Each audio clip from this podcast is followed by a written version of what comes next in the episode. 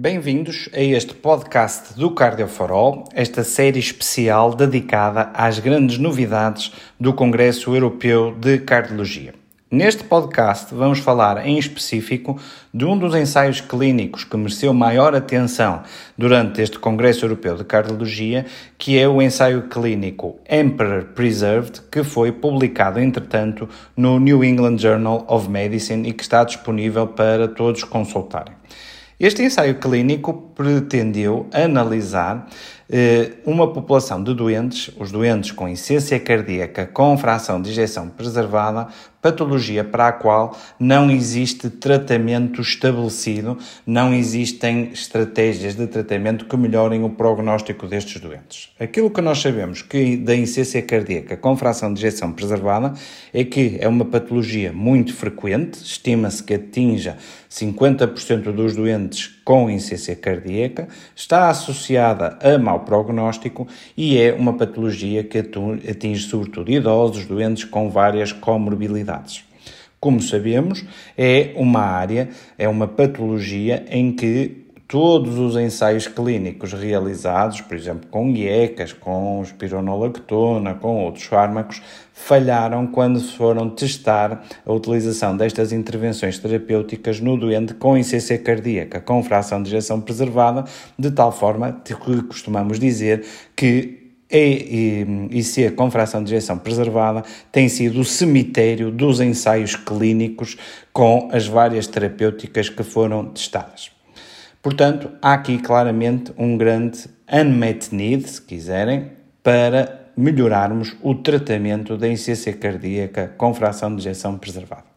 Este ensaio clínico, Emperor Preserved, que foi então publicado no New England Journal of Medicine, foi testar em 5.988 doentes com insuficiência cardíaca com uma fração de ejeção acima de 40%, se a utilização de empaglifosina 10 mg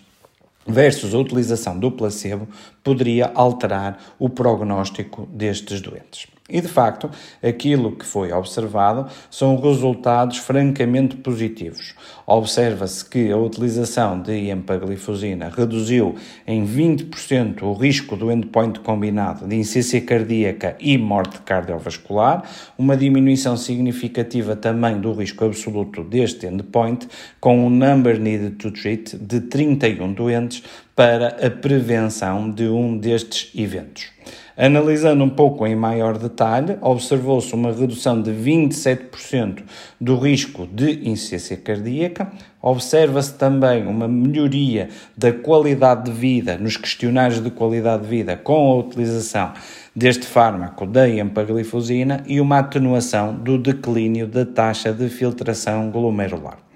Quando se foi analisar os subgrupos de doentes, embora seja uma análise de subgrupos, é uma subanálise pré-especificada, que o benefício do tratamento se estendia nos doentes com toda a fração de injeção até 65%, parecendo haver uma atenuação do benefício nos doentes com uma fração de injeção mais elevada, nomeadamente acima de 65%. Vamos então ver quais são as principais implicações clínicas que este estudo traz para a nossa prática clínica. Implicação número 1. Um, este estudo mostra uma vez mais a consistência, que eu diria que é notável, do papel dos inibidores da SGLT2 no tratamento da insuficiência cardíaca, porque agora temos não só dados na insuficiência cardíaca com fração de ejeção reduzida, em que no estudo Emperor Reduced, mas também no estudo da dapaglifosina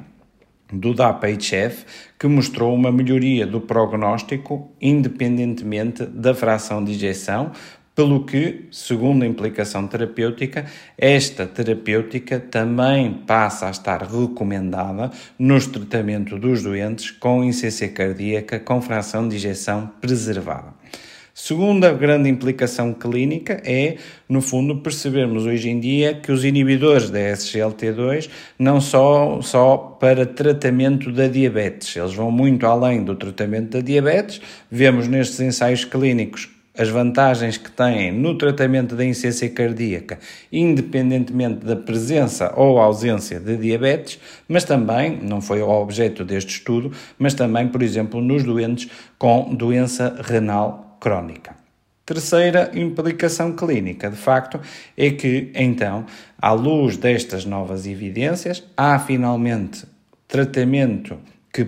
pode modificar o prognóstico da insuficiência cardíaca com fração de injeção preservada e, à luz desta evidência, a empaglifosina é uma nova estratégia de tratamento para melhorar o prognóstico destes doentes, sendo um pequeno passo uma pequena vitória na luta contra esta importante doença. E, portanto, este foi o resumo do ensaio clínico Emperor Preserved e fica então o desafio para continuarem a seguir os podcasts do Cardio for All, esta série especial dedicada aos highlights do Congresso Europeu de Cardiologia.